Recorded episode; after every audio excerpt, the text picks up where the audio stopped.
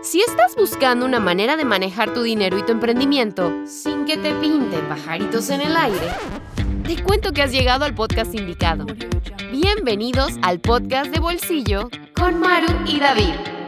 Tu espacio para hablar de dinero sin enredos y desarrollar lo emprendedor en ti. Hola a todos, nosotros somos Maru y David de Bolsillo y Sencillo. Y continuamos con la conversación de emprender y hoy en nuestro último episodio vamos a estar hablando de, yo diría que una parte esencial pero invisible, ¿sí? A la hora de querer comenzar nuestro negocio. Y si realmente quieres pasar de la idea a la acción, comenzar ese negocio y ponerlo en marcha, necesitas comprometerte. Y en este episodio estaremos hablando de cómo se ve el compromiso al emprender. Sí, totalmente. El camino de emprender es algo que conlleva muchas emociones, muchas curvas. Es bonito, eh, eso sí, sí, pero también puede ser muy retador, ¿sí?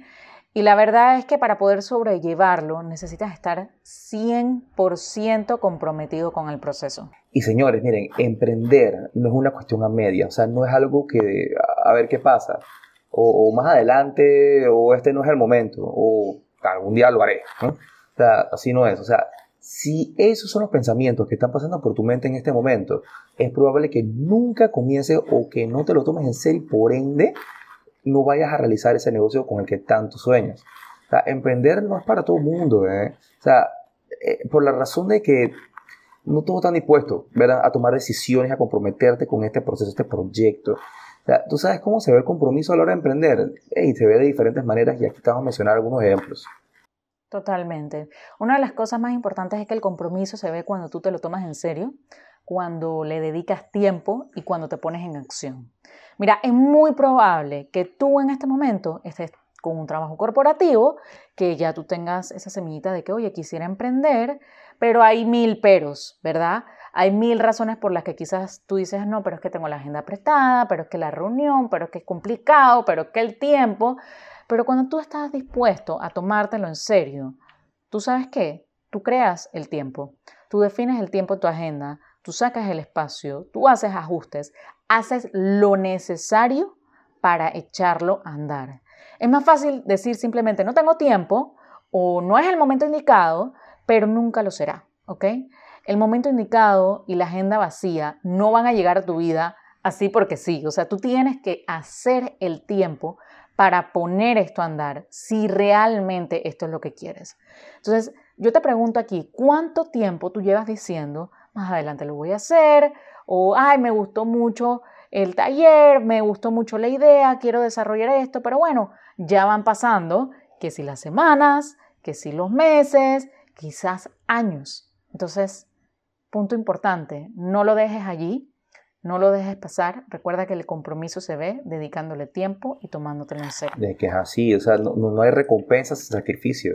Tú tienes que, o sea, eso al momento cuando tú, cuando, el momento que tú empiezas a separar tiempo, que estás reconociendo el sacrificio que tienes que hacer para poder obtener una recompensa. cuando tú lo reconoces, entonces tú encuentras mejores cosas que hacer con tu tiempo.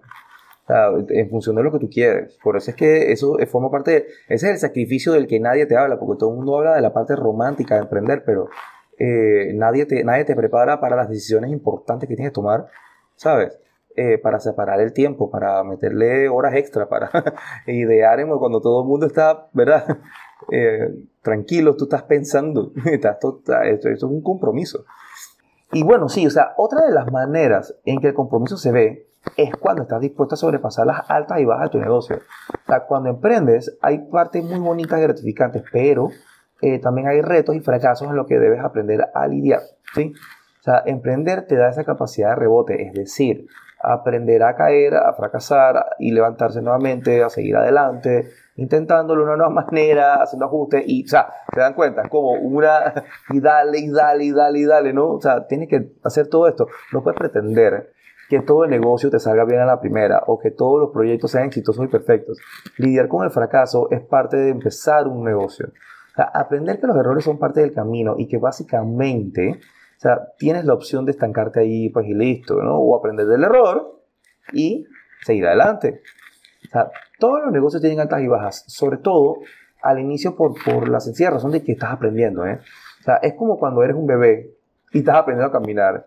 O sea, es muy probable que el bebé se caiga muchas veces al inicio, ¿sí o no? O sea, luego, ya cuando se aprende y crece, se puede caer, pero no es tan seguido. Sucede igual con el negocio. Por eso, aquí es donde, eh, donde está el compromiso, el saber dónde te vas a mantener firme y estar ahí, ahí, ahí, dispuesto a aprender de los errores y sobrepasar las altas y bajas en el camino.